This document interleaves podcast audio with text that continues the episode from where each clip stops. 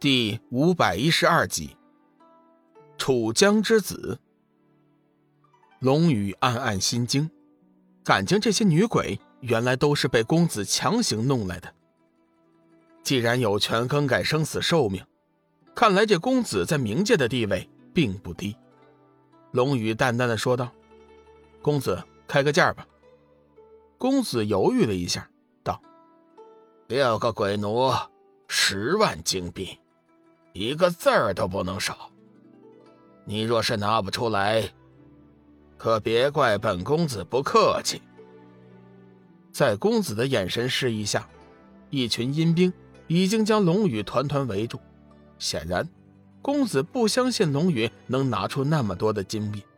要知道，金币这玩意儿在冥界那可是稀罕货，很少有阴魂一下子能拿出这么多。龙宇也不生气。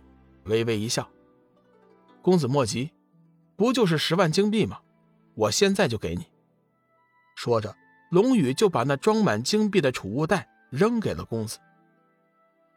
公子急忙接过袋子，打开一看，顿时呆了，急忙喝退龙宇周围的阴魂：“赶快退下，别惊扰了贵客。”公子，这些阴魂现在可是归我了。”龙宇淡淡的问道。公子急忙点头：“不错，他们从现在起就是兄台私人之物了，你可随意处置，即便是十王也不会干涉于你。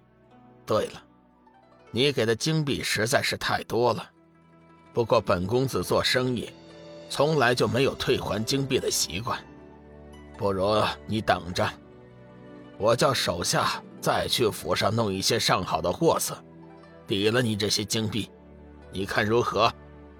龙宇微微一笑：“公子客气了，我只要买这六名鬼奴就行了。至于其余的金币，就算是我送与公子了，做个见面礼，还请公子笑纳。”公子顿时大喜，急忙道：“初次见面，受此大礼，本座确实有些不好意思啊。不过看在兄台诚心相赠的份上。”本座只好勉为其难，暂时放下了。说着，就冲着龙宇无耻的笑了笑，将那装满金币的袋子小心的收了起来，满脸都是笑容。公子，在下有事情想请公子帮忙，还请公子借一步说话。俗话说钱能通鬼神，如今一试，果然好使。公子点了点头，叫手下的阴兵退后一些。低声道：“这位兄弟，有事尽管说来，只要是我能办得到的，我一定会帮你。”龙宇道：“敢问公子与本城主之间是什么关系？”公子得意的笑了笑：“实不相瞒，楚江王乃是家父。”龙宇暗自欣喜，看来自己先前所料不差。公子，我想请你带我和我的朋友一起出去。出去，公子微微皱眉，难道你不知道冥界石城只能进来，不能出去吗？这事儿可不好办呢。龙宇微微一笑，低声道：“公子若肯帮忙，我定当送上一袋金币。”公子微微动心，甚至有些激动，不过他还是平静的道：“兄弟，你我之间谈钱，实在是有伤感情了。”实话告诉你，我虽是楚江王的独子，但是我寒冰地狱，大小事务我确实是无法插手。这件事儿还需从长计议呀。龙宇嘴里没说，心里却骂道：“无耻小人，不就是想多敲诈一点金币吗？还装什么正经啊？你老子是一城之主，你就是衙内，连活人的阳寿你都敢随意更改，更何况是私自放两位阴魂离开了。”龙宇伸出了两个指头，低声道：“两袋，你考虑一下。”公子骇然不已，眼睛都差点给瞪出来了。其实先前龙宇说到一袋的时候，他心里已经是十分情愿了。要知道，那一袋子金币至少有百万之多。他故意推诿，只是想告诉龙宇，这金币你花的值。没想到龙宇却是会错了意思，又加了一袋。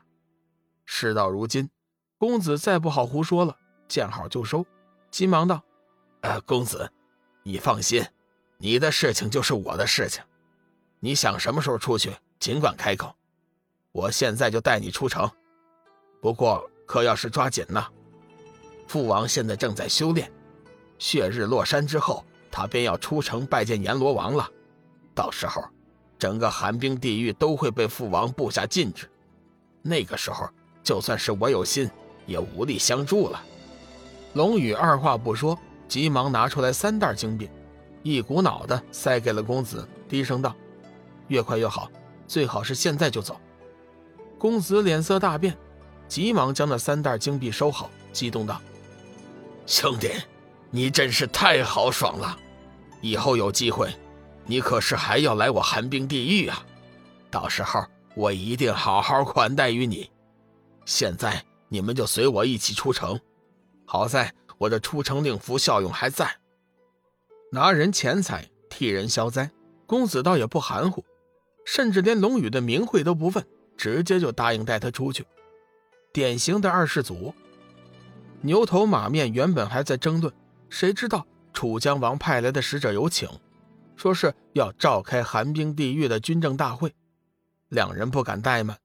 眼下狮王当权，他们大权旁落，听到召唤，急忙赶去了大殿。不过，两人的处境比起老大来说，那要好多了，至少还没有被发落到去看大门的地步。会议结束后，牛头马面顿时惊骇不已：天杀的楚江王出城赴宴，居然还要封城！若是平时也就无所谓了，牛头马面绝对不会在乎。但是今天情况不同，禁锢一下，龙宇和幽梦在短期内就别想着离开了。两人急得团团转，打算尽快找到两人，冒险一试，在血日落山之前将他们成功送出去。老马，时间紧急，我现在就去找他们。牛头是一脸的着急。